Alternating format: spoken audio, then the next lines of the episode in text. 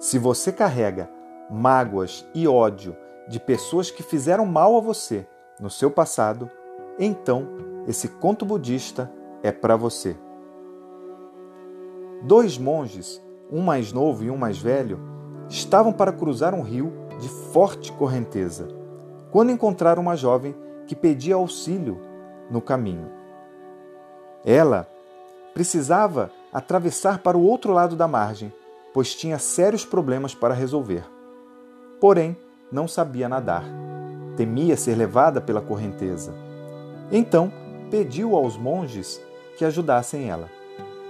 O monge mais novo se recusou, dizendo que não poderia tocá-la e atravessou o rio sozinho.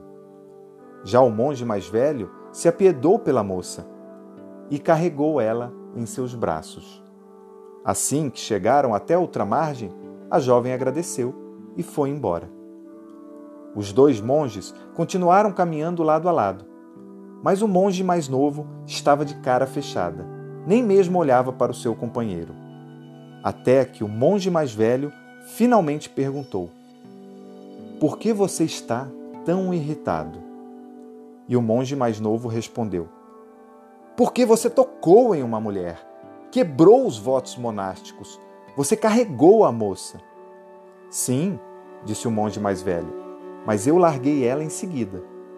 Você é quem continua carregando aquela jovem.